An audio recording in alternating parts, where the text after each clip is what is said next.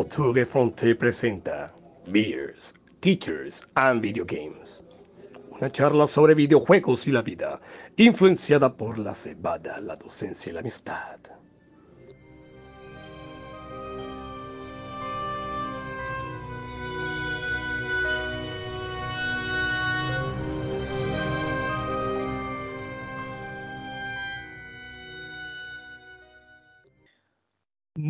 Tardes, muy buenas noches y muy buenos días. Sean todos bienvenidos una vez más a su podcast Teachers, Beers and Video Games. Liderados por el gran buitre desde algún lugar del mundo, nos encontramos tres amigos hablando de videojuegos. Solo somos tres docentes amenizando con cebada una charla. Desde acá, desde Carolina del Sur, les saluda Yesid Rodríguez y les presento y quiero saludar a mis dos amigos. Señor Ronald Sarmiento, ¿cómo se encuentra el día de hoy? Hola Yesid, hola Daneris, eh, muy bien, muy bien. Acá feliz de volver a estar con ustedes en tiempos un poco difíciles en diferentes partes del mundo, pero bueno, acá tratando de traerles algo de alegría con el, con el podcast. Sí, la verdad es que son tiempos bastante oscuros, para, sobre todo para nuestro país. Señor Daniel Lora, hablando de, de nuestro país, ¿cómo te encuentras?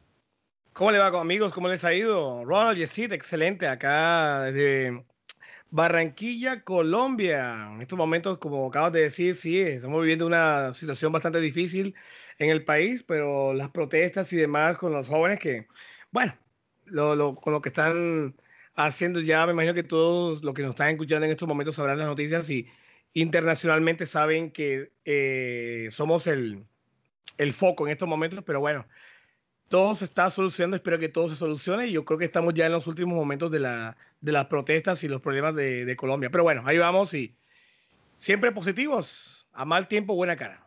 Sí, de eso se trata, por eso estamos aquí también, como decía Ronald, intentando llevar un poquito de alegría a los oídos de los eh, que nos escuchan. Bueno, señores, eh, antes de entrar con el tema de hoy, a ver con qué nos sorprende el buitre hoy, aquí rápidamente, eh, Daneris, ¿qué has estado jugando estos días? Bueno, te cuento que en programas anteriores te había comentado que estaba jugándome eh, mmm, Paper Mario y ya al fin me lo pasé, una historia bastante bonita, chévere, agradable, colorida. Y bueno, ya que lo finalicé, ya retomé. Voy por segunda vez el Horizon Zero Dawn, esta vez sí lo estoy jugando con toda la seriedad del caso, así que bueno, a disfrutarlo, ahí voy. Ronald. Eh, yo pues eh, sigo jugando The Last of Us, o bueno, no sé si lo había comentado, comencé a jugar The Last of Us, eh, lo conseguí por ahí prestado. Eh, hasta el momento pues juego bueno, no me ha sorprendido, todavía no he visto pues esos momentos que, que me cautivaron del primero, pero bueno, esperemos que, que lo mejor venga eh, todavía. Bueno, listo. Eh, yo por mi parte les comentaba aquí a mis compañeros que una vez acá en un capítulo del, del podcast les había prometido que iba a jugar cuatro o cinco juegos a la vez eh, y lo estoy haciendo. Ahora mismo estoy dándome duro con cuatro juegos. Eh, estoy jugando también The Last of Us 2. Ya llevo cinco horas más o menos ahí dándole pasito. Eh, en el Switch estoy jugando, sigo jugando el, el, Kentucky Route Zero y de vez en cuando le doy un poquito la Animal Crossing. En la Play, bueno, en la Xbox le estoy dando a Mass Effect el primero. Eh, ya que he escuchado hablar tanto de ese juego, entonces. Toda eh, la vida, muy bueno. Sí, muy quería bueno. entonces darle, darle una pequeña oportunidad. Y probando eh, un poquito el computador, a ver cómo corría eh, de Medium. Terminé con dos horas de, de, juego, entonces ahí lo voy a seguir. espero sobrevivir y bueno, si no, si no, mis restos quedarán por ahí tirados en el mar. No te, vas a asustar, no te vas a asustar, pero te va a gustar la historia y es muy buena. Bueno, esperemos que sí. Lo que hace la pudiencia, mira, cuatro consolas. No, no, no, no, no, no. Ojalá, ojalá se pudiera jugar más. Y el ojalá Oculus, hubiese tiempo. El, y el Oculus coming soon. Pronto, pronto. eh, señores, un momento. Eh, eh, estoy escuchando un ruido acá en mi ventana. Cuidado, cuidado, que no voy a hacer lo que creo que es. No, no, no, no quiero, no quiero, que pase lo mismo de la vez pasada. Un buitre mensajero. bueno, parece que sí, pero un, es una paloma negra que acaba de llegar a mi ventana, acaba de picotear el vidrio y, trae unos folios. No creo, no creo que sea nada bueno. unos folios, ¿todavía usan eso? Sí, señor, el, buitre lo hace. Em, y bueno, por lo que estoy viendo acá, creo que al buitre se le zafó un tornillo nuevamente. Y no uno, sino varios. Ya sé para dónde va esto. Sí, sí. no, no puede ser otra vez lo mismo que la vez pasada. Señores, estoy viendo acá el título. Opiniones impopulares en los videojuegos, parte 2, subtitulado Porque el buitre soy yo. 2.0. Sí, entonces, eh, bueno, señores, prepárense otra vez para el odio y el veneno que va a votar el, gran pájaro. Señores eh, que nos escuchan, amigos, esto no viene eh, de nosotros. Cualquier palabra, cualquier opinión, la pueden dejar ahí en los comentarios para que sea el buitre quien les conteste sea lo que sea, no se lo recomiendo, pero bueno, ahí déjenle los comentarios. Bueno, ¿están preparados, señores, para esta, para descender a un mar de locura? Ya me, me, tomo un trago bastante grande de cerveza para, para prepararme físicamente para lo que viene. ¿Qué, qué, qué, qué, cerveza extraña tiene Ronald? Oh, sí, se me pasó. Ah, no hay problema. De todas maneras, eh, creo que es bastante apropiado para el día de hoy. Me voy a la tienda polaca como de costumbre y le dije a mi hijo, escógeme una cerveza de la que está en el estante y escogió la más bonita que encontró, es una botella dorada eh, con bastante dibujos. Y ahora que la tengo aquí en la mano me di cuenta que es una cerveza de Lituania. O sea, hoy estoy bastante internacional. Cerveza Lituania. Se llama Wolfas Engelmann. O sea, o sea imagínate. ¿Es alemán? No, no, no, Engelmann. Wolfas Engelmann Aquí dice Lager y tiene 5.2% eh, de alcohol, así que vamos a ver hasta dónde me lleva este episodio. Bueno, esperemos que sepa mejor de, lo que suena. Eh, y, oh, eh, señores, no sigan eso que hizo Ronald fue bad parenting, ¿ok? No lleven a sus hijos a comprar licor. Señor Daniel Lora, ¿qué está tomando? Claro, hoy, hoy, sigo como, como el programa pasado, sigo con la Heineken. Esto me gustó, tiene un buen sabor. Aquí no hay tanta variedad como allá en, en Bélgica. Pero allá donde la Pola, donde, donde la, tienda allá, donde Bélgica, donde, donde a comprar las cervezas, donde la Pola hay bastante variedad. Bueno, yo por mi parte también estoy un poquito más eh, casero, sano. Eh, me estoy tomando una uh, Bud Light mm, de las más suaves acá y para y creo que hice una buena elección dado los temas que y las, las opiniones impopulares que estoy viendo. Bueno. Bueno, señores, comencemos con la primera. Ronald, te veo eh, con la camisa que tienes, creo que te va a caer. Eh, eh, Ronald Lianeris, un partido. FIFA versus PES, primer tiempo. PES va ganando 7 a 0, el FIFA se retira humillado. Según el buitre, PES golea y humilla a FIFA. Ronald, comienza tú ya veo que el buitre va enseguida por la yugular, o sea, sin, sin, sin vaselina, como se dice por ahí. O sea, y, me ataca precisamente a mí. Bueno, señor buitre, lo reto un partido. Lo reto, lo reto a que, a que se me ponga enfrente a jugar tanto PES como FIFA. Creo que cualquiera de las dos eh, opciones, creo que le paso por encima, señor buitre, con todo el mayor respeto que usted se merece. Pero si me tocaría escoger alguna de las dos, me iría definitivamente por FIFA. Creo que FIFA eh, tiene mayor jugabilidad. Eh, siento que representa muchísimo mejor lo que, lo que es interesante del fútbol, eh, esa, esa, velocidad, esas fintas, esos, esos, esos eh, rebotes, esos disparos así en los ángulos bastante recónditos. Para mí el FIFA creo que es una experiencia muchísimo más, más interesante que, que, el PES. No quiero decir que el PES sea malo, para nada, el PES también es un juego bastante decente, pero creo que el FIFA de pronto despierta un poquito más el interés y mantiene a la gente un poco más eh, interesada en, eh, bueno, ya lo había dicho, interés, un poco más como, como sumergida en la experiencia del, del fútbol, que es lo que nos gusta a nosotros. Como, dice, como cantan por ahí, la pasión del fútbol es el gol. Y eso creo que el FIFA lo representa muchísimo mejor. Perfecto, Daneri, sabemos que, que no eres asiduo jugador de, de fútbol, pero ¿qué, ¿qué, puedes opinar? Claro, yo, yo, claro que sí. A pesar de todo, yo digo que el pez es mejor. Toda la vida el pez es mejor, en especial cuando es frito, porque eh, el, guisado no tanto. no, muchachos, así como acaba de decir eh, eh, Yesid, no, yo no, de fútbol soy nada, nada, no, ni con los bolillos de la cama, nada de eso. Así que yo me quedé en fútbol, excitante. En esa época del Super Nintendo, yo de ahí no evolucioné, no sé, creo que era un FIFA 97 donde salía el pibe con un balón de fútbol. Imagínense, pues eso es viejísimo. Eh, yo no sé, he hecho no diferencio entre FIFA y PES. No sé, o yo solamente presiono un botón y ¡boom! El balón sale volando hacia arriba. No sé, hasta ahí llegué. Así que nada, Ronald, dele duro, dele duro, dele duro, dele duro ese juego. Todo bien, todo bien, como dice el pibe. Eh, yo en mi caso considero que hay que partir la cosa como eh, en dos.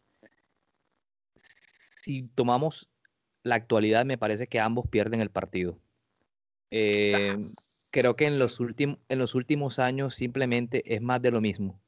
O sea, no se ve un espacio como innovativo o algo que, por ejemplo, yo no he vuelto más a PES ni a FIFA. Hace rato que no agarro un juego de, fútbol precisamente por eso, porque los encuentro muy repetitivos, los años, todos los años parecen ser, parecen ser igual. Entonces, actualmente, como acabo de decir, no creo que ambas sean buenas eh, opciones. Y también digo esto porque a mí creo que es una guerra más que todo como de licencias. Entonces, el que tenga más licencias, o sea, los equipos reales es como el que va ganando. Y en este momento, pues FIFA, bueno, y de hace rato FIFA tiene ese monopolio. Porque, bueno, es FIFA y tiene plata. Eh. Y lo curioso, lo curioso de todo es que esos juegos se venden como pan caliente impresionantemente. Si no estoy mal, Konami es el, que, es el que tiene FIFA. No, no, es, es el, el, Pro Evolution Soccer. Es, eh, eh, ah, es el PES, exacto, es el Konami. y, y lo, lo, lo, curioso también de esto de, del PES es que es, o, o digamos que la que la, los gráficos están, están basados en el Fox Engine, los mismos de Metal Gear 5, del señor Hideo Kojima. Entonces, háganse una idea.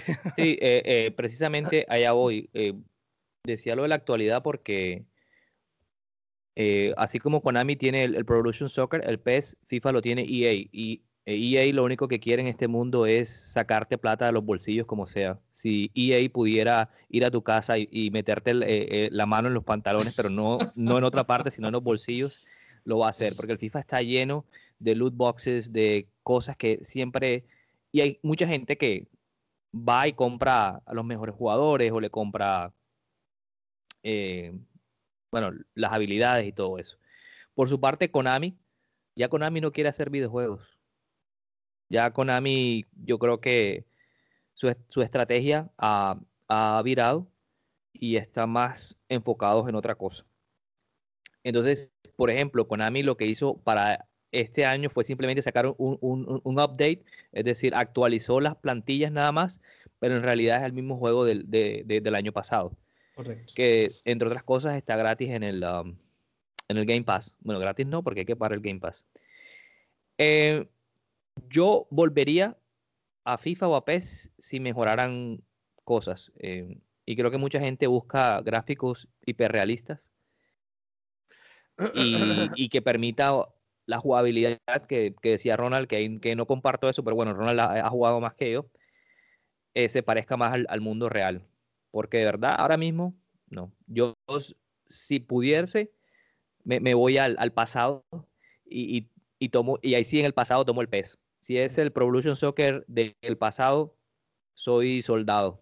No, y tienes toda la razón, Jessit, porque yo también comencé jugando el Pro Evolution Soccer o Winning Eleven, que era la versión japonesa, que era la que a veces uno encontraba en, las Nintenderías. Pero eh, comparto lo que tú dices, que eh, hace mucho tiempo que no vemos variedad y creo que el último videojuego de fútbol donde yo realmente vi como una evolución, donde realmente sí siento que esto está avanzando, fue el FIFA 12, si no estoy mal. Creo que fue el último juego donde yo sentí que realmente estaba jugando algo nuevo. Yo el último FIFA que compré creo que fue el FIFA 19, lo compré simplemente porque dije, bueno, tengo mucho tiempo que no juego estos juegos de deporte, vamos a darle otra vez la oportunidad y porque en ese tiempo también FIFA le robó la licencia de la Champions League al PES por fin llegó la Champions League al FIFA, vamos a jugarlo. Creo que lo jugué dos semanas como mucho y nunca lo jugué más. Ahí todavía está la caja, todavía que no ni siquiera le he prestado más atención porque, como dices tú, jugar, jugar lo mismo de lo mismo que se ha venido jugando desde hace prácticamente 10 años. Entonces, Solamente le cambian la, portada y ya, se todo el año. Eh, eh, para mí, honestamente, FIFA o PES se convierten ya en juegos, para mí, de como de reunirse con los amigos un sábado, un domingo eh, tomar agua y, jugar, nada más. Pero de ahí eh, que, le, que le, uno le pueda meter 4, 5, 7 horas, no, no creo que voy en ese sentido. Entonces, para y lo Otro es que, y lo otro es que si vas a jugar con los amigos, siempre cogen los mismos equipos, o el Barcelona o el Real Madrid, no salen de ahí. Hombre, jueguen con el Junior, jueguen con el Junior para que vean que, que, que, duro. De hecho, por ahí estaba escuchando o viendo un documental como nos eh, contaba nuestro invitado eh, Yesid, los torneos prácticamente se ven partidos así, como dices tú, Daniel, Real Madrid versus Real Madrid eh, y Barcelona versus... O sea, cada quien tiene su, su forma, pero aquí no, no estamos para criticar a nadie. Si usted quiere jugar a FIFA, a PES, eh, hágalo. Con un equipo de 11 meses. Sí, exactamente. Bueno, avanzamos un poquito eh, para que no se nos haga tarde y, también darle gusto al buitre en esta locura. Y, ahora viene con algo bastante fuerte. Señores, esto no son palabras mías, simplemente voy a leer textualmente.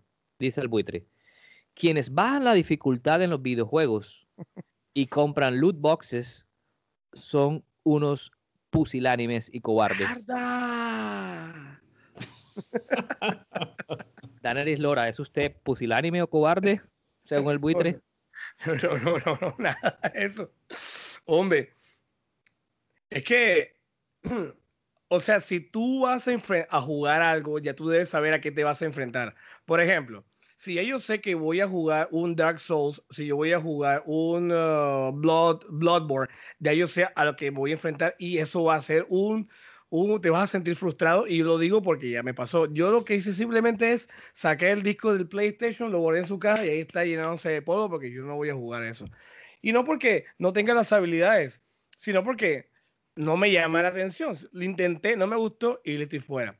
Ahora, hay algunos videojuegos eh, quienes simplemente le bajan la dificultad, de pronto quieren saber qué sigue después. Es que hay momentos, gente que nos escucha, gente que no escucha, hay momentos que uno no puede pasar de un jefe, uno no puede pasar de un stage, uno no sabe qué hacer. Entonces ya, ya no, no hay más nada. Ya que más nos toca, nos toca bajar la dificultad o de pronto buscar en internet y revisar qué tenemos que hacer. Entonces, no es que seamos pusilánimes. Igual ¿quién te va a juzgar a ti? Tú estás disfrutando de tu videojuego. No, eh, ¿qué me está viendo? Oh, oh, voy a bajar la dificultad. bájale, ¿qué pasa? Yo, ahí, me ahí me tocó hacerlo, me tocó hacer eso una vez con el juego de Ah, el, Xenoblade Deluxe Edition, Definitive Edition. Me tocó bajar la dificultad a un jefe porque es que ya la verdad es que ya tampoco podía. Entonces, si no, iba a gastar más horas dándole, dándole. Y, y ¿qué más podía hacer? No podía hacer más nada. Entonces, pierdo el tiempo y lo que hago es frustrarme, lo dejo a un lado y es peor. Entonces, le bajo la dificultad, paso, lo vuelvo a, a colocar en normal y sigo normalmente. Pusilánime, no. ¿Quién me está jugando? Nadie. Solamente yo. Bueno, excelente opinión. Ronald, ¿tu opinión? No, yo también estoy de acuerdo en que cada, cada quien es, es libre de, de, poner el juego en la dificultad que más le convenga, eh, de acuerdo al tiempo que le quiera dedicar al juego y de acuerdo a las capacidades que tenga. Entonces, pues me parece un insulto por parte del, del buitre eh, hoy de, de pues tratar de colocar una etiqueta a, a las personas. No, no, nada, aquí, aquí vengo acompañado de Lituania, así que véngase, señor Buitre, véngase. Oye, yo tengo un amigo que él comienza todos los videojuegos en hard, en difícil. Y entonces, esa me llamó la atención que en estos días que comencé, retomé el Horizon Zero Dawn, dice, eh, modo historia, Eh, fácil, normal. Yo siempre todo mi juego lo comienzo en normal. Difícil, muy difícil, extra difícil. Su madre el que se lo pase. Un juego porque es impresionante que hay una cantidad de niveles que, que, que, siguen después del normal. Ajá, y entonces, o sea, ya, ya es o es difícil o es normal, pero ya, o sea, es muy difícil. O sea. sí, yo creo, que, yo creo que ustedes tuvieron una discusión también al respecto sobre la dificultad en los videojuegos y y bueno, la conclusión es esa, de que, bueno, hay personas que realmente necesitan ese desafío, que quieren, quieren, eh, eh, quieren, quieren, eh, quieren saber qué tan fuertes o qué tan hábiles son con el control, quieren saber qué tanto conocen el personaje. Entonces, ahora, si, tú eres, si tú eres firme, si tú eres firme con los videojuegos en tus capacidades, toma, te llevas la copa del burro, excelente. Pero es que, pero, o sea, ¿qué vas a hacer? ¿Qué vas a hacer? O sea, igual nadie te va a decir, hey, oh, wow, te tocó la, espalda, uy, qué bien juegas. No, o sea, ese, ese, es tú, eres tú, tú lo disfrutas. Nadie te va a decir si lo pasa o no. Uy, es que, es que tú le vas a dificultad. O sea, ¿cuál es el problema de eso? O sea, igual tú no tienes tu capacidad, no tengo ningún problema. Ya. Sí, así es. Ronald, eh, ¿te tenías una idea que estabas haciendo o no, era eso. Pues yo realmente aplaudo, creo que no sé si también lo hablamos en algún episodio, aplaudo también los desarrolladores que, que dan esa, esa flexibilidad con respecto a la dificultad de que ponerlo en, en, modo historia, simplemente para las personas que le interesa jugar la historia, por lo menos un juego como The Last of Us, que en mi opinión es una historia que te están contando, donde te permite mover el jugador de un, de un sector al otro. Realmente para mí es de eso se trata The Last of Us. Entonces está bien que hay unas personas que dicen yo, a mí no me interesa pues pelear con los monstruos, me interesa saber qué pasa con él y qué pasa con, con la otra persona. Entonces, me, parece interesante que los desarrolladores permitan esa opción. Ya donde sí de pronto me molesta un poco, eh, no me molesta, sino que me parece a veces un poco eh, absurda la queja, es por lo menos la gente que dice, pero ¿por qué no le ponen un modo fácil a Dark Souls? Porque ya eso me parece como una, una contradicción. La gente conoce a Dark Souls porque es un juego difícil donde te toca dedicarle bastante tiempo entonces sería ahí sí donde yo aplico eso que dice el, Get Goods. Si quieres jugar Dark Souls o, Bloodborne, que son un tipo de juegos específicos que necesitan ser difíciles para, para, para, para poder ser eh, exitosos, entonces ahí sí no veo la necesidad de colocarlos en un modo fácil. Entonces ya si juegas Dark Souls sabes a lo que te estás ateniendo. Pero en cualquier otro tipo de juego en donde simplemente se trata de, pasar mundos o de, derrotar un nivel, me parece que está excelente de los desarrolladores que den pues diferentes dificultades y que tú escojas la que más te convenga. Ahora, yo pienso también que el hecho de que tú te pases un juego normal, o sea, con la dificultad con, con, la que fue creado, la, la dificultad la que es, no una dificultad más difícil, y luego ya te pasaste ese juego y te lo quieres pasar en difícil porque número uno, no tienes otro en la lista, dos, tienes bastante tiempo. Nosotros ya, ya, videojugadores ya de, no sé, no, no, quiero decir que estemos viejos, pero con poco, con poco tiempo que tenemos una lista de espera, o sea, ya no nos pasamos excelente, chévere, voy para el siguiente. Y así, o sea, si le dedico un, un, tiempo más de la cuenta a un videojuego que ya me lo pasé, no sé, yo me lo podría pasar después, dos años después. Pero si tengo una lista, ¿para qué voy a, voy a repetirlo? Y mucho menos en difícil, que voy a morar más. Bueno, según el buitre, yo también, o yo soy un pusilánime y un cobarde de la peor calaña. ya lo he comentado acá. Cuando a mí un juego me está eh, me cuesta mucho, simplemente eh, le bajo la, dificultad, eh, porque soy de los que piensan que un videojuego debe disfrutarse y no debe generarte el, sentimiento opuesto. Usualmente siempre comienzo todos los juegos en, nivel medio, a menos que ya haya jugado un juego que sea una saga, por ejemplo, uh, con um, Gears of War o Halo, ya los juego en difícil porque ya los he jugado, ya sé más o menos cómo, cómo va la, cosa. Cada vez estoy mejorando un poquito más en mi, digamos, en la, estabilizándome con la dificultad de, los videojuegos. Sin embargo, termino el juego en la dificultad en que yo lo puedo, porque yo no soy profesional, no soy gamer. Entonces, pienso que bajar la dificultad de un juego no es malo. Igual ya yo pagué el dinero. Entonces yo hago lo que quiero con, con ese juego. Entonces, nadie me va a decir a mí que porque le bajé la dificultad no lo estoy disfrutando o lo que sea. No, señor, ya yo pagué, así que lo quiero. Em, yo no voy a pasar 100 horas derrotando a un jefe. Si no lo puedo pasar así como decía eh, eh pues le bajo la, dificultad y listo, paso. Eh, si soy pusilánime por intentar pasar un buen rato, pues señor Buitre, deme el diploma, lo acepto con, mucho orgullo. Eh, por el lado de los loot boxes, jamás he comprado estas cajas o estas habilidades. Tampoco creo que lo vaya a hacer. Por un lado me parecen injustas y demoníacas por parte de las compañías. Injusta por los jugadores, porque si tú vas a competir, pero compras estas habilidades que no has ganado en Franca Elite, entonces ya eso lo hablamos también en otro podcast, no me parece que esté bien. Ahora, si usted lo hace, igual es su dinero, usted verá dónde y cómo se lo gasta. Entonces, por ahí no, no, no, no tengo ningún problema con eso. Hay algunas que lo compras y quedas en un nivel avanzado. Ya estoy, por ejemplo, en nivel 1. Compré el juego hoy y quiero estar en nivel 45. Compro y ya, ya estoy en nivel 45, así de chévere. Ah, me parece algo también injusto. Pero es cuestión de tiempo. Si esa persona quiere hacerlo y tiene el dinero, para eso están. Creo que es el argumento principal. Mientras tenga dinero para hacerlo, vaya duro y venga guau. ok, señores. Eh, seguimos entonces con estas uh, obscuras opiniones del buitre, estas opiniones impopulares. Y nos dice, Ronald, Daneri, Yesid, se creen hardcore gamers, pero andan jugando juegos en celulares. ¡Mierda! Ronald Sarmiento, ¿qué piensas eh, de esta idea del buitre?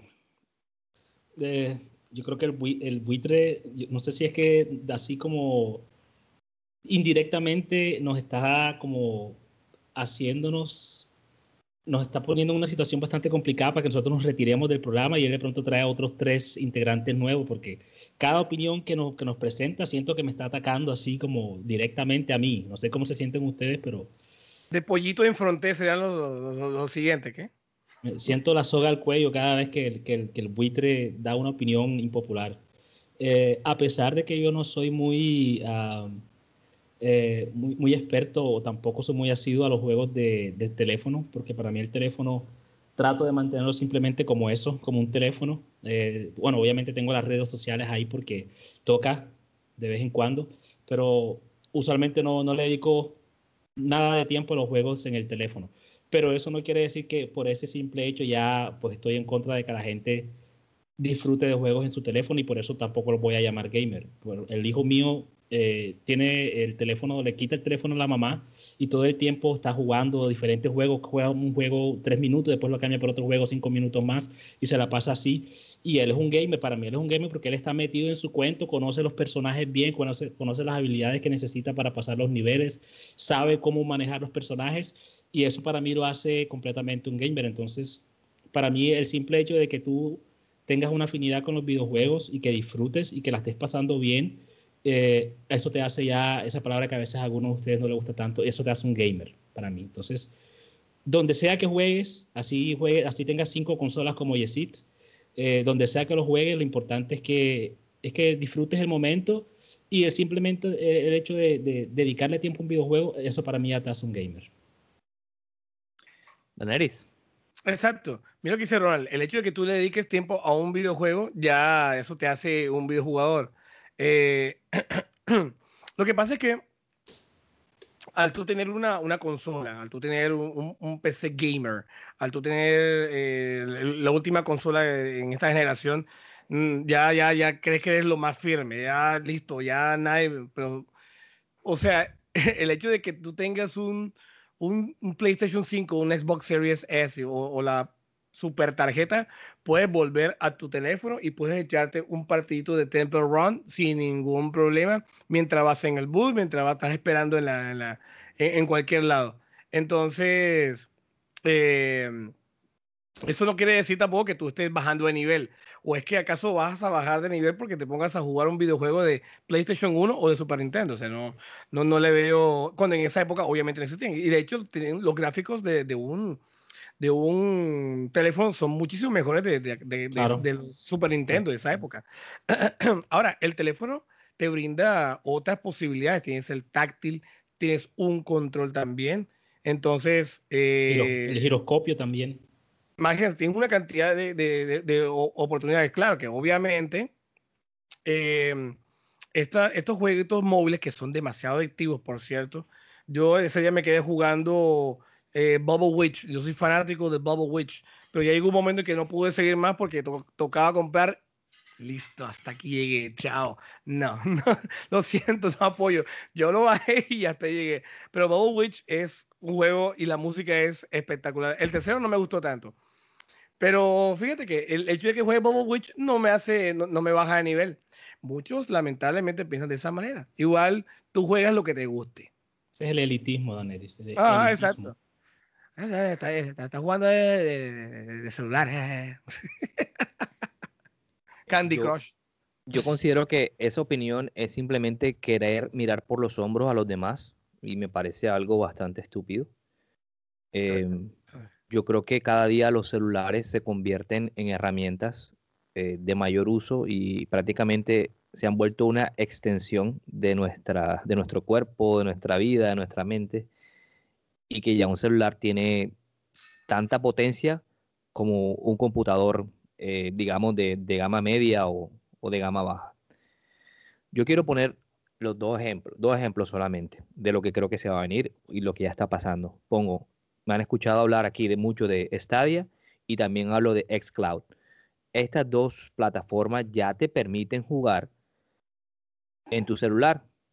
Entonces, ya opinión personal mía, yo jugué al Cyberpunk, al Red, Dead Redemption 2, al Finish Rising desde mi celular, desde un celular Android y ahí lo estoy jugando. El, si alguien me hubiese visto, si hubiese quedado impresionado, pero ¿cómo? ¿Dónde lo bajo?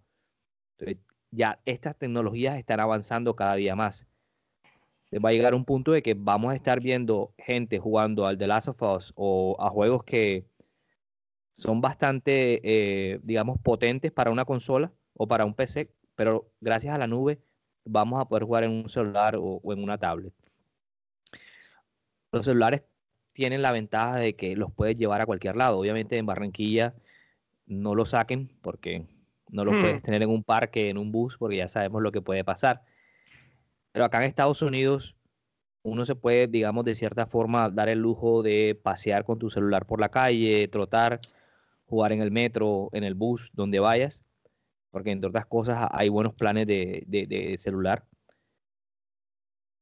Te puedes jugar mientras vas al trabajo, mientras eh, estás en una reunión aburrida, no sé, eso lo puedes hacer mediante el celular. Entonces, no creo que te haga menos gamer, al contrario, creo que te va a potenciar. Es que te ven con el celular y van a decir, hey, estás jugando Candy Crush. Hey, te con el celular. o sea, mira las opciones que te brinda el celular. Y fíjate, Jessy, disculpa que te interrumpa. Este, eh, creo que fue la empresa, si no estoy mal, creo que fue Konami también, que le apostó a los celulares porque pensaban, bueno, y de hecho lo es, pero pensaba que toda, toda, todo lo, esta parte de videojuegos se iba a, ir directamente hacia los teléfonos, hacia los teléfonos celulares. Entonces, bueno, no es que haya, no es que sea completamente así, pero todavía se sigue usando y bastante. Mira tus, tus, tus experiencias con Stadia o con, o con el xCloud. No, yo, yo les había comentado que, de hecho, el mayor ah, revenue, por decirlo así, o la mayor entrada de dinero en los mundos de los videojuegos viene de, juegos de, móviles. Entonces, porque es la tecnología que casi todo el mundo tiene a la mano y más fácil. Entonces, creo que esta opinión simplemente es, son ganas de, molestar. Como decimos acá, gadejo. Sí, y creerse así como decimos acá también, creerse bollón por cosas que no, que no, no vienen al caso. Seguimos, señores. Eh, para darle un paso rápido a estas cosas que nos dice el buitre. Lo siguiente me parece también un poco bastante agresivo, pero ahí les va. El buitre le, le, dice a, tres compañías, le dice, Nintendo, eres un elitista de lo peor. Sony, no quieres y odias a, y odias a tus usuarios. Y Xbox o Microsoft, eres el Ricky Rincón de la cuadra. Señores, ¿qué piensan de esto? Oye, ¿esto qué, ¿esto qué es? Oye, oye, oye, definitivamente, oye, eso, yo creo que Ronald, eh, el buitre le siguió las recomendaciones a Ronald, la cerveza esta, la, la de la de 8.2. A Gordon. 11.5, eso bueno que yo le dejé. My lord. bueno, con respecto a la pregunta, cuando el río suena es porque llevas piedra. Cuando piedra lleva, cuando ya, ya, ya me parezco el chapulín. este, bueno, no es, no es una sorpresa que, que Nintendo es, es lo que es por la cantidad de, de, problemas que en los cuales ha metido a sus, a sus usuarios. Vean que, por ejemplo, él es muy celoso, Nintendo, esa compañía es muy celosa con respecto a sus franquicias. Ningún usuario puede hacer un juego aparte que tenga donde menciona Mario, donde tenga Mario o Zelda, porque enseguida lo va es, lo va censurando, lo va quitando, lo va cerrando. Entonces, no sé, de pronto es muy celoso con eso. Em, ahora, esa es la fuente de sus ingresos, sus exclusivos milenarios, centenarios, no sé. Entonces, eh, Nintendo ha sido bastante por eso, pero bueno, yo pienso que debería dar un poquito más de su brazo a torcer porque es, bastante em, duro lo que hace con sus con, con, con, esta gente que simplemente quiere no sé, como rendirle honores a, a, un fontanero, así de sencillo, porque yo he visto juegos que son muy buenos y no son nada de Nintendo. Con respecto a Sony, pues otra vez, como, como dijo ahorita, pues cuando el río suena, lamentablemente, pues, Sony es una compañía muy buena, pues que nos ha brindado desde el PlayStation 1 una gran diversión, pero últimamente, no sé, se están yendo las luces, ¿qué está pasando con, con, con Sony? Desde el PlayStation 4 con, con copias, errores y problemas que lamentablemente somos quienes estamos eh, llevando, llevando del, del, del, palo por, por Sony. Entonces, no sé si habrá que cambiar ciertas reglas o cambiar ciertas cosillas dentro de, de, ellos o ser un poquito más creativos, simplemente. Y bueno, ¿qué podemos decir de, de Microsoft? Si es el Ricky Ricón, pues tiene con qué. ¿Quién es el papá? Ahí está el señor Bill Gates. Ahí está el señor Bill Gates. Entonces, por ahí leí. No sé, si será, no sé, si será, cierto que, que ellos realmente no están ganando nada, entre comillas. Entre comillas, porque si ellos realmente vendieran o esos juegos o, o las consolas como son, estuvieran vendiéndolo como al triple, algo por el estilo. Pero según ellos, ellos no están ganando nada. No sé, ¿será que una caja de compensación que es familiar? Porque según eso es una una, una, empresa sin ánimo de lucro, cosa que obviamente no es, no es cierto. Entonces, cada empresa se va, se va llevando su, su propia fama conforme pasa el tiempo. Tú eliges la que quieras con quien te identifiques o simplemente quédate con las tres. Toma un poquito de cada uno porque igual tampoco nosotros es que seamos eh, una monedita de, de, de oro para caerle bien a todo el mundo. Así de sencillo. Listo. Ronald. Eh, sí, Nintendo elitista, pues estoy completamente de acuerdo. Sí siento que, como dijo Janeri, son bastante celosos, eh, peleoneros, eh, no les gusta compartir y están todo el tiempo como buscando problemas, pero bueno, esa es su estrategia y le funciona. La gente compra los juegos porque saben lo que, lo que reciben cada vez que compran un juego de Nintendo. Entonces, esa es su estrategia y es completamente válida. Pero sí estoy de acuerdo de que son bastante elitistas. No hay nada de malo con eso. Eso es lo que le genera dinero. Eh, Sony. Bueno, y hablando de Sony, tengo que seguir a hablar de Microsoft, porque yo creo que, que cada una tiene una estrategia eh, de acuerdo a la situación en la que se encuentra en este momento. Si nos vamos de pronto a siete años o u ocho años atrás, cuando el Xbox era el líder en, en, la venta de consolas y el líder del mercado como tal, el Xbox era el que estaba, o Microsoft era el que estaba pues con esa esa estrategia de, bueno, nosotros simplemente venimos aquí a vender consolas, vamos a hacer lo que nosotros digamos, si nosotros queremos vender televisión, ustedes tienen que ver televisión en la consola porque eso es lo que nosotros les presentamos. Y hace siete años PlayStation era pues el, el, amigo, el, el, valecita, como decimos en Colombia, el que te traía pues eh, los juegos eh, gratis, que te traía los juegos a un precio bastante asequible para ti simplemente para atraer el público hacia, hacia su consola, que bueno, le, funcionó muy bien, en siete, en siete, años cambiaron completamente la estrategia, pero bueno, ahora nos damos cuenta que Sony está jugando el papel que Microsoft jugó hace, hace siete años, ahora Sony es el líder del mercado, ellos son los que dictan la pauta sobre lo que pueden hacer, lo que quieren hacer, a donde quieren llevar sus franquicias y el mercado. Y eh, Microsoft ahora está como tratando de otra vez, ¿cómo se dice? Pataleando en el agua para tratar de decir, no, nosotros también somos relevantes, vamos a tratar de recuperar toda esa, toda esa audiencia que de pronto perdimos en esta generación de consolas. Y bueno, ahora se, se, muestran como ese Ricky Ricón con el Game Pass regalando pues una cantidad de juegos precisamente porque quieren atraer a la gente. Yo supongo que una vez Microsoft otra vez recupere ese lugar principal en, en, la, en, la, en el mercado de consolas, ellos también van otra vez a invertir los papeles. Entonces va a otra vez ser Microsoft el malo y Sony va a otra vez volverse pues el, el Ricky Ricón, el que invierte, el que, el que te da, el que te regala. Pero como le digo, todos son estrategias para mí. Eh, bueno, yo antes de dar mi opinión sobre, eh, eh, quisiera pues meter un poquito la, la, pata en lo que decía eh, Daneris respecto a um, la cuestión de por qué Xbox cuando ellos generan o sacan las consolas, ellos sí pierden dinero por las consolas que sacan por las Xbox Series X, pero lo que ellos quieren es ganar nuevos usuarios a futuro y un nuevo usuario lo que significa es una nueva tarjeta de crédito a quien hacerle el cargo. a futuro se espera que eh, más o menos el Game Pass llegue casi hasta 30, 40 millones de usuarios. Son 30, ¿Cuánto hay ahora? ¿Cuánto hay ahora? Alrededor creo que hay, creo que 21 millones ah, había más, más o menos, entonces son 21 millones de tarjetas de crédito que están cada tres meses o cada mes cobrando 10, 12 dólares. Claro.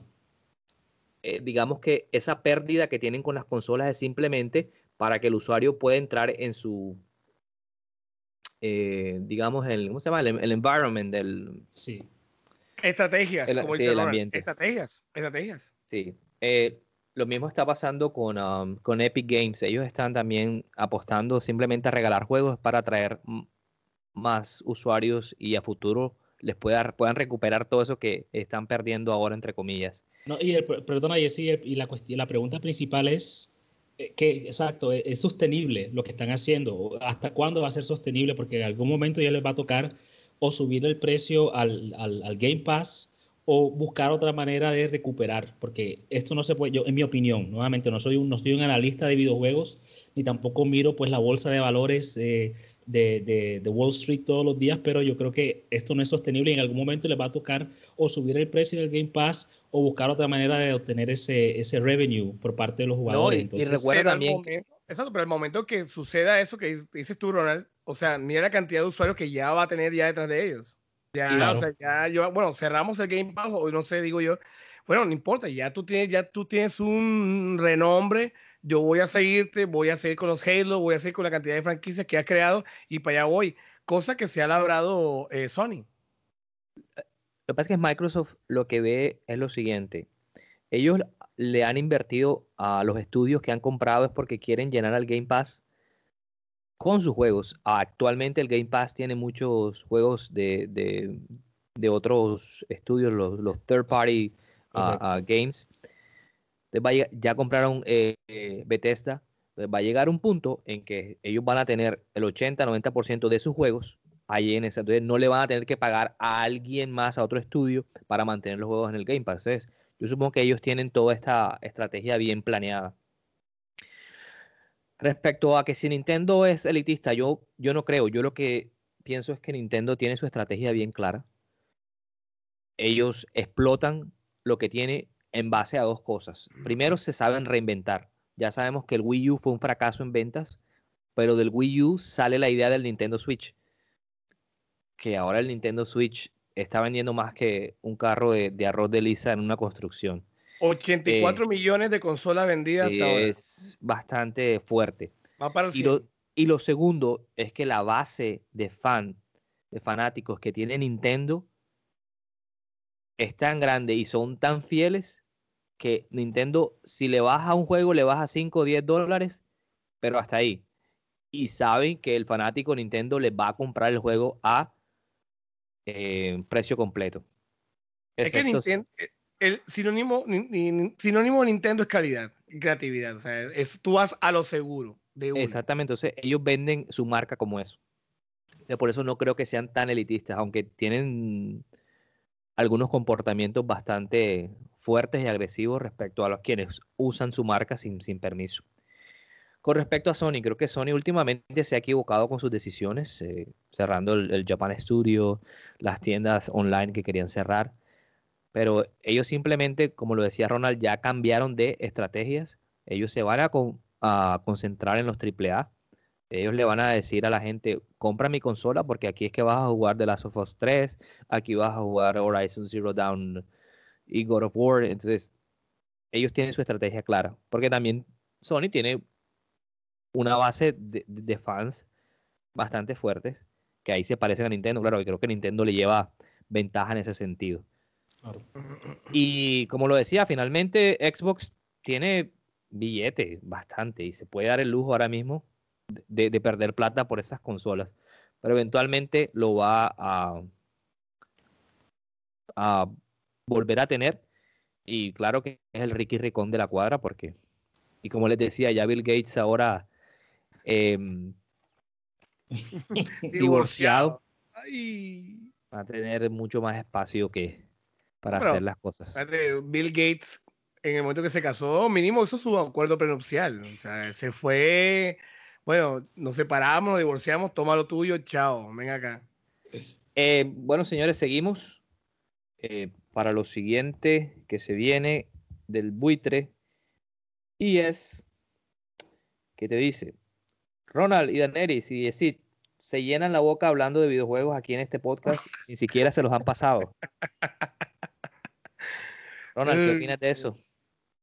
Bueno, como, como dice la canción que no recuerdo de quién la canta, culpable soy yo, porque he caído en ese, en ese pecado de, a veces dar una opinión sobre un juego eh, que de pronto aún no he jugado y el mejor ejemplo pues lo estoy viviendo ahora mismo con con The Last of Us. Creo que, creo que en el episodio pasado o antepasado hablamos precisamente de ese juego.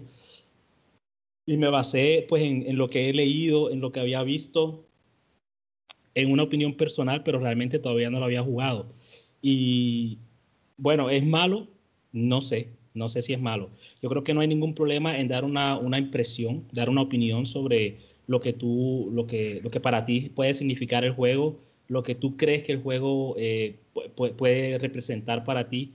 Yo creo que cuando estamos en el contexto en el que estamos ahora, que solamente damos nuestras opiniones, una charla bastante amena, una charla pues que no es oficial, no estamos dando ninguna clase de review, no estamos dando un, score, ni estamos pues jugando el juego, creo que no hay ningún problema, simplemente pues dar tu opinión de acuerdo a lo que tú has visto. Si estuviésemos haciendo un review, si realmente estuviésemos tratando de jugar eh, The Last of Us, yo creo que en ese, en ese sentido sí es completamente obligatorio completar el juego para poder dar una opinión acorde a lo que, a lo que el juego representó para ti. Eh, creo que es algo que he visto en muchos, eh, em, en muchos, muchos websites, muchos, muchos sitios web que, que, hacen estas reviews que a veces dicen, no terminamos el juego, pero nos parece que el juego es muy malo. Pero ¿cómo sabes si el juego es malo? Si no sabes si de pronto lo que no jugaste era que venía a la parte buena del juego.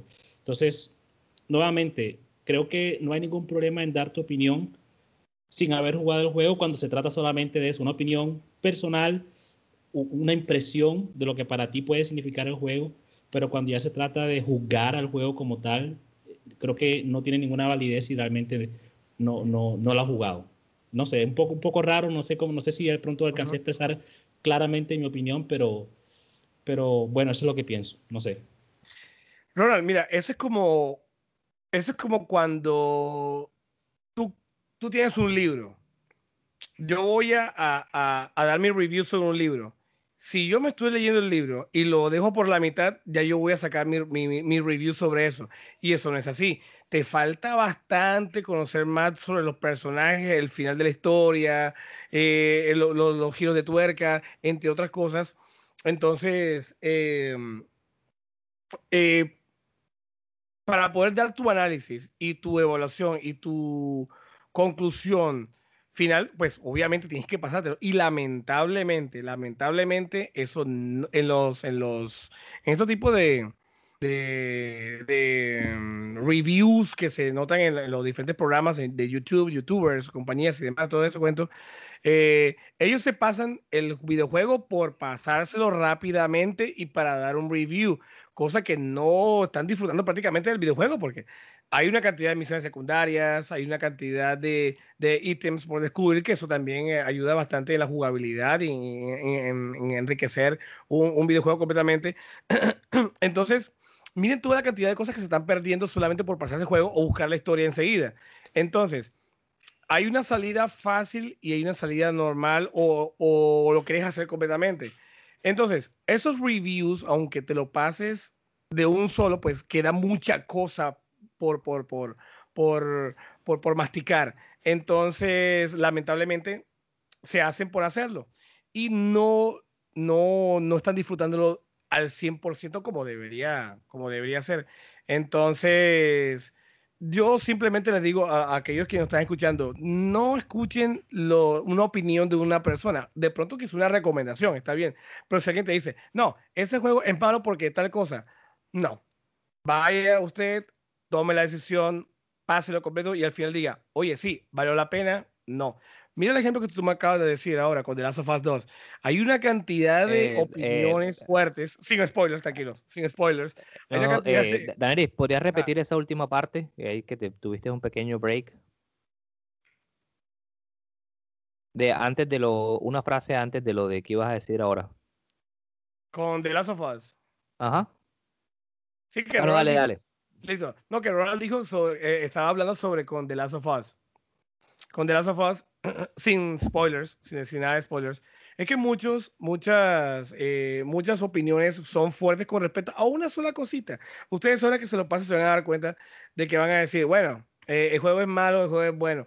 Hay una, hay una jugabilidad, hay una historia, hay ciertas cosas que, que tienes que realizar, pero al final tú tienes tu propia opinión, tienes tu, tú, tienes la, la, la, la, facultad de decir, hey, este juego es por esto es bueno, por esto es malo. Así sencillo, simplemente de principio a fin.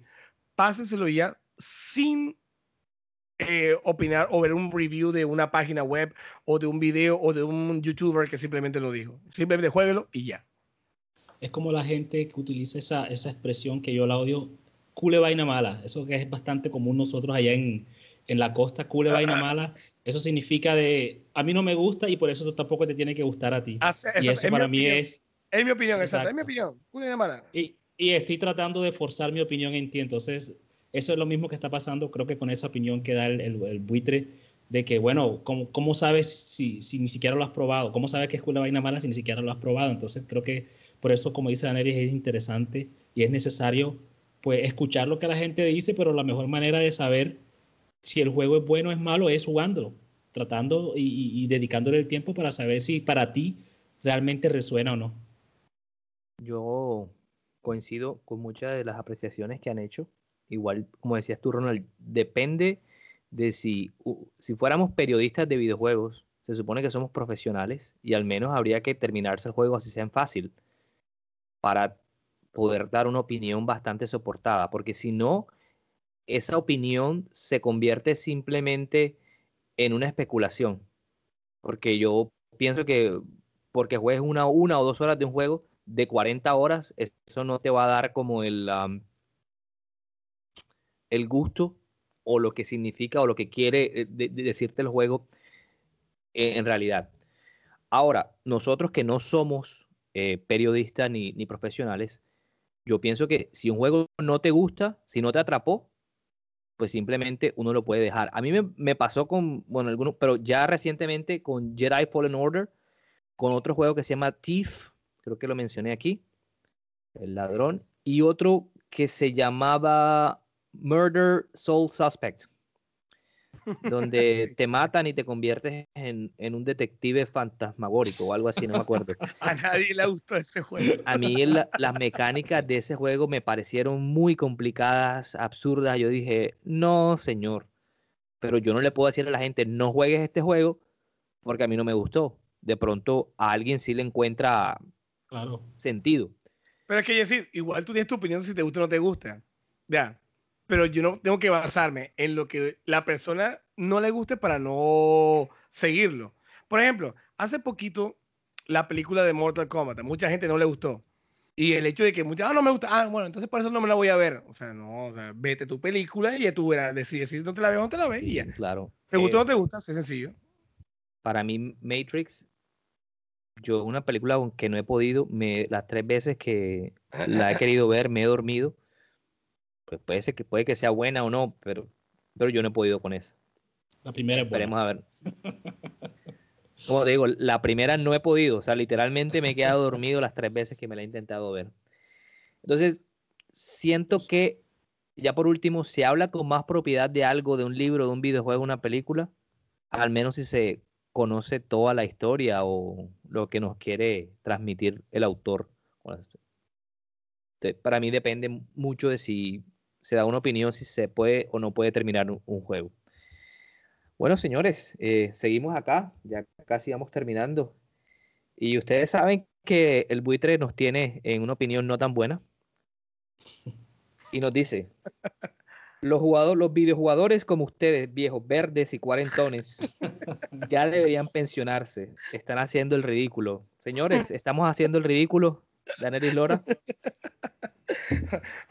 Oiga, señor Buitre, yo creo que usted es más viejo que nosotros. No, no, no, no, no, Estamos, estamos viviendo una generación completamente diferente a la que es donde vive el buitre. Eh, eh, yo conozco gente que, gente mayor que nosotros, las cuales en esa época no existía tanto entretenimiento, entonces lo que, lo que, lo que había era simplemente un dominó y ellos se la pasaban jugando dominó con sus amigos, así de sencillo. Nosotros en esta generación, la, la, la, que, la, que, está, la que está pasando, ahora pues tenemos un medio de entretención en el cual podemos jugar con nuestros amigos en línea, podemos jugar en las casas. Entonces es otra forma de entretención diferente. En el futuro también habrá, no sé, la realidad virtual, puedes interactuar con tus amigos sin salir de tu casa, entre otras cosas. Entonces es cuestión de, de que tú disfrutes tus hobbies de una manera sana, responsable, con quien te gusta, simplemente.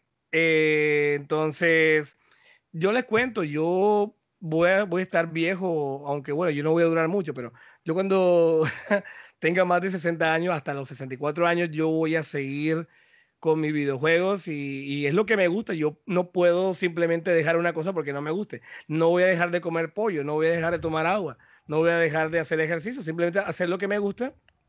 Y aunque sea viejo verde, morado, rojo, gris, lo que sea, pues voy a, a seguir dándole porque es lo que he hecho toda mi vida y, y es lo que voy a seguir haciendo. Ronald. Pues no hay mucho más que decir que lo que ya ha mencionado Aneris y eh, realmente me, me, hizo pensar mucho en, en, en, mi abuelo, porque mi abuelo hasta mucho antes de morirse, él todavía pues a sus, a sus casi 90 años, él todavía iba al, al parque y se reunía con sus amigos a jugar dominó, a jugar parqués. Y como dice Daneri, esos eran los juegos de su época, esos eran los juegos que él jugaba cuando él era joven, cuando ya era mayor entonces, si él lo hacía, ¿qué problema hay en que yo a mis casi 90 años también esté enfrente de un televisor jugando todavía pues Castlevania Symphony of the Night? Si es la misma, la misma situación, simplemente que ya en mi generación ya de pronto el dominó no era el juego más popular, sino que era la consola eh, de PlayStation. Entonces, juegue, juegue tranquilo. Este, no, no, ¿cómo se dice? No, no se rinda ante el bullying, porque la persona que usualmente le, pone ese tipo de, argumento de que no, que ya porque tienes tantos años tienes que dejar de jugar, esas son personas que no tienen nada que hacer. como decían ahorita, las ganas de joder solamente. Listo. Eh, mucha gente todavía, y sobre todo de las generaciones que nos anteceden, piensan que los videojuegos son para, para almas juveniles. Entonces, ya nosotros somos una generación que está entre los 30, 40, hablando de, nosotros tres acá, pero hemos crecido con eso. ¿20 qué? ¿20 qué? Desde que éramos prácticamente eh, adolescentes, al menos en mi caso, hemos crecido con, con videojuegos. Entonces las generaciones que vienen, que ya juegan al Fortnite o que juegan ya desde más niños, simplemente nos van a ver en el futuro como jugadores, simplemente jugadores ya vetustos y oxidados, pero lo vamos a seguir siendo. Entonces, no creo que estemos haciendo ni que vayamos a hacer el ridículo. Creo que hasta que abandonemos este mundo, seguiremos tomando un control e intentando eh, estar bien con los videojuegos.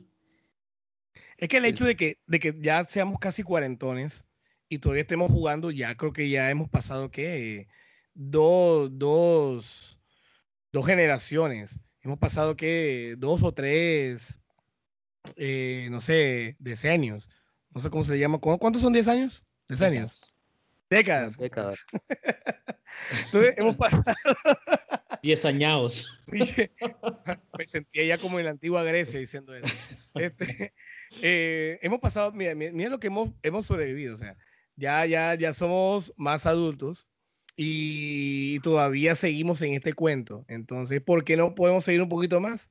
De pronto la generación esta de, de, Fortnite, de, algunos pasarán, otros no, otros seguirán viviendo su vida normalmente y dejando los videojuegos atrás, no pasa nada, igual es lo que te guste. Si te gusta, chévere, si no, no problem. Bueno, gente, creo que hemos atravesado este mar de, de locuras un poco indemnes. Esperemos que el buitre otra vez vuelva a, no consumir eh, alucinógenos para que no nos traiga este tipo de, opiniones tan, tan crueles. Y cervezas raras. Sí, señor. Esa mezcla es fuerte. Listo. Eh, eh, gente, para terminar, como, como de costumbre, ¿qué noticias les han llamado la atención estas semanas en el mundo de los videojuegos? No sé, ¿quién quiera comenzar? Claro. Bueno, yo comienzo enseguida, pues creo que me siento afortunado eh, porque ah, la última noticia que presentaron sobre el PlayStation 5 eh, es que al parecer no va a estar disponible eh, en grandes cantidades, sino hasta el próximo año. Yo alcancé a comprar un PlayStation 5 desde el momento que salió. Así que bueno, para los que estaban planeando de pronto a mitad de año o final del otro año, pues les va a tocar estar muy pendiente de las, de las eh, tiendas, de, los supermercados donde los venden, a ver si alcanzan a comprar uno. Aunque yo la comentaba ahora, ahora mismo a mis compañeros que es necesario tener un PlayStation 5 en estos momentos. No. Creo que si tienes un, un, Xbox 1 o el Xbox eh, Series X con el Game Pass, ya con eso tienes más que suficiente para divertirte mientras esperas el PlayStation. Así que bueno, si lo que realmente quieres un PlayStation, te va a tocar esperar de pronto todavía un año más. Listo, Daenerys. Sí, sí, eh, hay una noticia de lo que llaman entre comillas el juego muerto de Fall Guys. El Ultimate Knockout ya tiene crossplay. Entonces, aquellos que están en PC, quienes están en el teléfono, quienes están en, su PlayStation 4 eh, pueden o podemos jugar una, echar una partidita de Fall Guys un día. Es un juego bastante divertido, bastante loco. Así que a esperar la actualización para que estos contenidos se vengan y echar la partidita, que es bastante divertido del Fall Guys. Chévere. Eh, bueno, yo quiero mencionarles que ya se estrenó el nuevo Resident Evil Village, el, último juego de Capcom, que ha recibido buenas críticas, aunque lo que está pasando actualmente, los juegos y las consolas, se les hace un hype bastante grande que ya después cuando salen en realidad no lo aguantan. Sí. parece ser que es un buen juego, solamente un buen juego, o sea, como que las expectativas que había no, no se han eh, alcanzado, digamos, en, términos de, eh, experiencia. Solamente eso, eh, bueno, ojalá la saga Resident Evil siga atrayéndonos cosas. Yo necesito jugar el 7 y para poder jugar el 8. Por ahí jugué la, demo también ahí en, Google Stadia. Y bien, no es así, wow. y, y, con respecto a Resident Evil 8, eh, pues lamentablemente cosecha las peores ventas de la saga desde hace 19 años en Japón. En Japón, ojo, en Japón. Entonces, yo, lo que pienso que... No quiere decir que el juego sea malo, pero... lo que pasa es que a mí me parece que las compañías japonesas, Sony, creo que Capcom, Sega, ya ellos están viendo que sí, Japón es un buen mercado, pero al fin y al cabo el resto del mundo es, digamos, quien tiene la... si les gusta acá en, Europa o en, Estados Unidos, Canadá... Los del, del Exactamente. Por eso esas compañías también están tirando para estos lados. Bueno, señores eh, que nos escuchan, Muchas gracias una, vez más por habernos escuchado, por estar acá con nosotros. Eh, de verdad que es lo que nos hace seguir sentándonos acá por una hora y algo más hablando sobre videojuegos. por mi parte, Jesse Rodríguez, eh, desde Lexington, Carolina del Sur, me despido. Eh, señores, los dejo para que se despidan. Danelis, eh, perdón, Ronald. Saludos, belga, que pasen una buena noche y bueno, muchísimas calma, ojalá que la situación mejore en los próximos días. Para todos los que nos están escuchando, un abrazo bien fuerte sin coronavirus y espero que nos escuchen la próxima semana en su programa Teachers, Beers and Video Games. So, bye bye.